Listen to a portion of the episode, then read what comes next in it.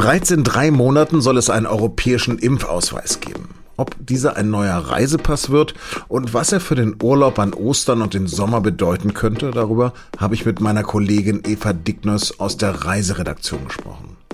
Sie hören auf den Punkt, den Nachrichtenpodcast der Süddeutschen Zeitung. Mein Name ist Lars Langenau. Schön, dass Sie dabei sind. Und los geht es nach einer kurzen Werbung. Es gibt viele Gründe, nicht zum Arzt zu gehen. Zu fleißig? Zu leidig? Zu motzig? Zu rotzig? Aber nur eine Alternative. Zu Krü. Videosprechstunden mit qualifizierten Ärzten. Krankschreibung und Rezepte auf Smartphone. Bezahlt von deiner Kasse. Krü. Jetzt App laden. Für den Ministerpräsidenten des Urlaubslandes Griechenland ist die Sache völlig klar. Die Personen, die geimpft sind, müssen frei reisen dürfen, meint Kyriakos Mitsotakis. Neben den Griechen machen gerade auch Bulgarien und Österreich in der Europäischen Union Druck. Vorbild ist der sogenannte grüne Pass in Israel. Dort können von einer Corona-Infektion Genesene und Geimpfte seit Sonntag wieder Fitnessstudios, Theater und Sportereignisse besuchen. Für die EU soll ein einheitlicher Corona-Impfpass bis zur Sommersaison einsatzbereit sein. Doch wird er dann auch so eine Art neuer EU-Reisepass? Das habe ich heute Mittag unsere Brüssel-Korrespondentin Caroline Mitter-Beisel gefragt. Ja, das ist eine Frage, die auch nach der Gipfelvideokonferenz noch weiter offen ist. Die Mitgliedstaaten haben sich schon irgendwie darauf verständigt, dass sie an dem Thema weiter arbeiten wollen.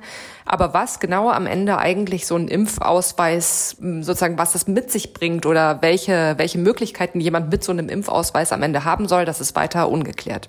Eine Ethikkommission gibt es auf EU-Ebene nicht. Auch besteht natürlich die Gefahr, dass es damit zu einer Impfpflicht durch die Hintertür kommen kann. Zudem und noch ein weiterer Punkt ist auch, dass es noch so viele Folgefragen gibt, die ganz unklar sind.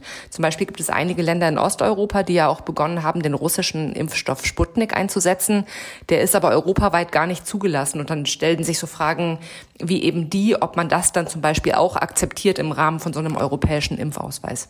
Jedenfalls soll es diesen EU-Impfpass zusätzlich zu den gängigen gelben Impfhäffchen geben und bislang soll er nur medizinischen Zwecken dienen. Vorteil für Geimpfte sind für Kanzlerin Angela Merkel auch noch kein Thema, weil Deutschland ja noch meilenweit von einer Herdenimmunität entfernt ist. Außerdem ist ja auch noch unklar, ob Geimpfte nicht mehr ansteckend sind. Aber kommen wird diese Diskussion, das ist sicher.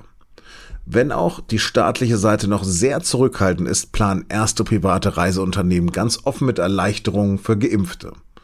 Darüber, was das für die kommenden Oster- und Sommerferien bedeutet, das habe ich mit meiner Kollegin Eva Dignus besprochen.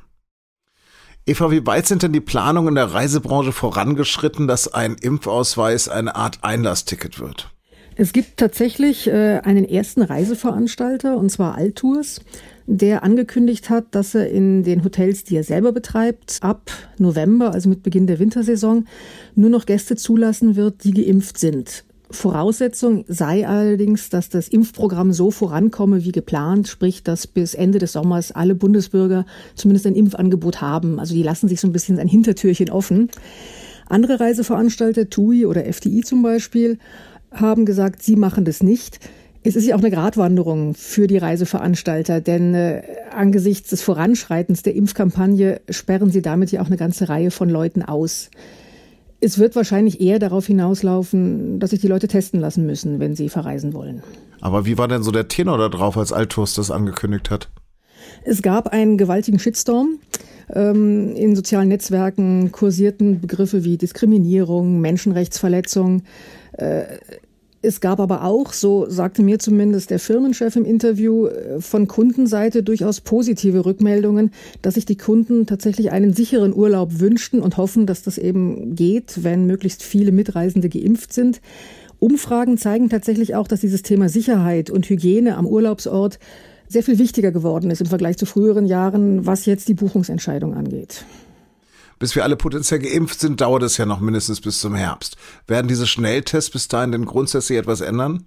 Die Schnelltests werden zumindest zu einer wichtigen Eintrittskarte werden. Man wird häufig damit rechnen müssen, dass entweder die Fluggesellschaft oder das Land, in das man einreisen möchte, oder vielleicht auch das Hotel auf die Art und Weise auf Nummer sicher gehen möchte. Also so wie im letzten Jahr, dass man mit Maske tragen, äh, Hände desinfizieren und Abstand halten, Urlaub machen konnte. Das wird sich ein bisschen ändern in diesem Jahr. Also der Staat ist ja zurückhaltender. Du glaubst, das geht von privaten Unternehmen aus? Sowohl von den privaten Unternehmen als auch von den, von den Staaten. Es gibt ja jetzt schon sehr viele Länder, in die man eben reinkommt, aber eben nur, wenn man einen Test macht und oder in Quarantäne geht. Also gutes Beispiel ist zum Beispiel ist Island, die fast Corona-frei sind. Äh, da kann man eigentlich Urlaub machen. Man muss aber einen Test machen bei der Einreise, man muss dann ein paar Tage in Quarantäne, man muss dann noch wieder einen Test machen. Außer man ist geimpft oder man hat schon äh, eine Krankheit überstanden, dann kommt man ohne jegliche Beschränkungen rein. Also auch damit müssen wir rechnen, dass die Staaten da ganz einfach ähm, ihre Regeln festlegen. Also bevor man irgendwelche Reisepläne macht, muss man auf jeden Fall ähm, in die Reisehinweise zum Beispiel des Auswärtigen Amtes schauen. Da steht immer ganz genau drin, was im jeweiligen Land gilt. Denn das ändert sich ja oft auch äh, relativ kurzfristig, gerade jetzt im Moment, äh, wo wir ja mit den verschiedenen ähm, Mutanten des Virus kämpfen. Stand jetzt, wo macht es Sinn, jetzt Urlaub zu machen außerhalb von Deutschland? Naja, im Moment würde ich überhaupt keinen Urlaub machen. Es gilt ja auch nach wie vor die Maßgabe, dass man ähm, Reisen nach Möglichkeit unterlassen soll, weil es ja einfach auch darum geht, das Virus nicht weiter durch die Gegend zu tragen. Wenn man jetzt mit Blick auf die Osterferien schaut, wäre ich auch eher noch skeptisch, was jetzt die Öffnungsperspektiven für die Hotels und für die Ferienwohnungen angeht. Wenn man jetzt irgendwas buchen möchte und planen möchte, würde ich keine bestimmten Ziele empfehlen. Ich würde empfehlen, auf jeden Fall zu gucken, dass man kurzfristig aus der Buchung wieder rauskommt, wenn es eben dann doch nicht geht. Also, dass man äh, ein Stornorecht hat, dass man kein Geld verliert, wenn man dann auch kurzfristig noch sagt, nee, es ist mir zu gefährlich oder es ist mir zu aufwendig äh, angesichts der Einreiseregeln im jeweiligen Land. Du hast ja so einen kleinen Geheimtipp verraten, Madeira. Wie sieht's denn da aus? Ist im Moment eigentlich kein Geheimtipp. Man kommt zwar hin, als Geimpfter tatsächlich auch ohne Quarantäne und ohne Test, aber nachdem Portugal ein sogenanntes Hochrisikogebiet ist, muss man, wenn man nach Hause kommt, nach Deutschland zurückkommt, einen Test machen und dann in Quarantäne. Das ist ja auch so ein Aspekt. Das gilt auch für Geimpfte, die jetzt in manche Länder vielleicht leichter reinkommen. Die kommen deswegen nicht leichter nach Deutschland wieder zurück, denn hier in Deutschland gelten die äh, strikten Einreisevorschriften für Risikoregionen und das ist fast die ganze, die ganze Welt die gelten auch für Geimpfte. Das heißt, man muss einen Test machen, zum Teil muss man ihn sogar schon mitbringen vor der Einreise und man muss in Quarantäne und kann sich frühestens äh, am fünften Tag daraus freitesten. Das muss man immer im Blick behalten.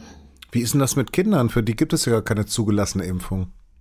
Das ist tatsächlich ein ganz spannendes Thema, auch mit Blick auf äh, Reiseveranstalter, die möglicherweise Reisen jetzt ausschließlich für Geimpfte anbieten.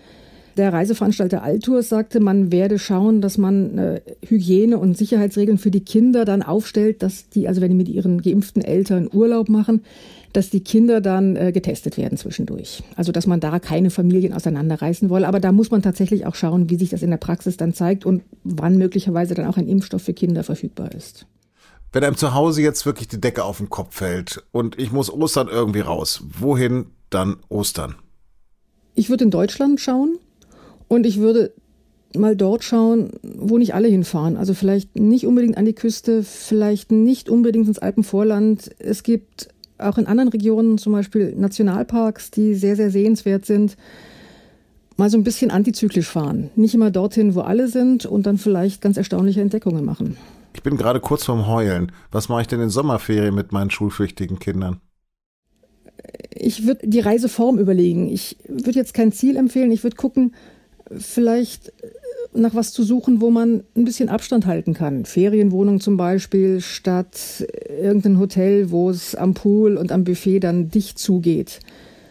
Dann, wie eben schon gesagt, natürlich gucken, dass ich ähm, frühzeitig oder kurzfristig aus dem Vertrag raus kann und ja, ein bisschen Hoffnung bewahren. Im letzten Sommer gingen ja dann plötzlich auch erstaunlich viele Reisen, aber man wird wahrscheinlich kurzfristig sich entscheiden müssen.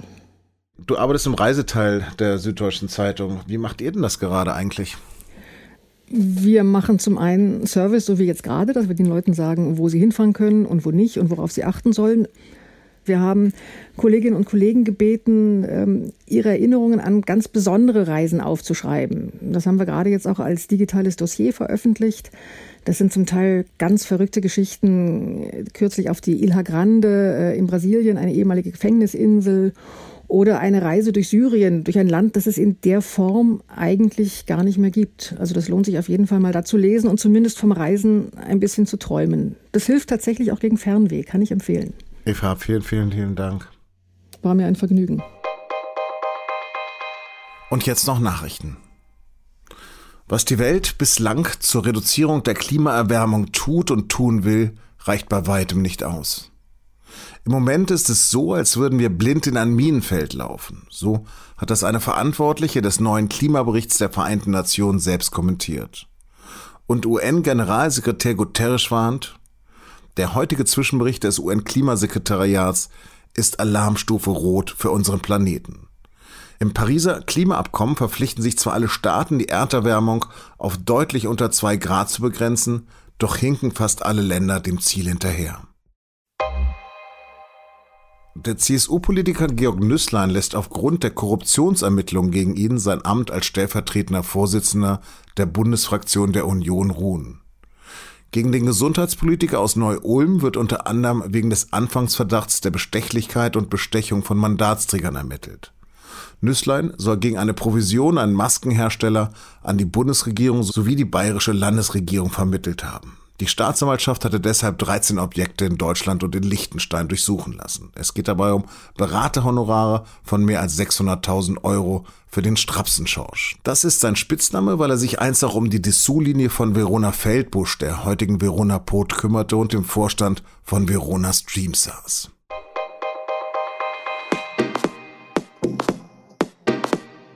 Das war auf dem Punkt. Redaktionsschluss war 16 Uhr. Als Lektüre bis Montag empfehle ich Ihnen übrigens die Wochenendausgabe der SZ. Da schreiben meine Kolleginnen darüber, wie die Pandemie unsere Seele belastet. Und in einer neuen Serie im Gesellschaftsteil schreiben sie über spannende Fälle von Paartherapeuten. Diesmal jahrelang glücklich zusammen, aber fast nie Sex.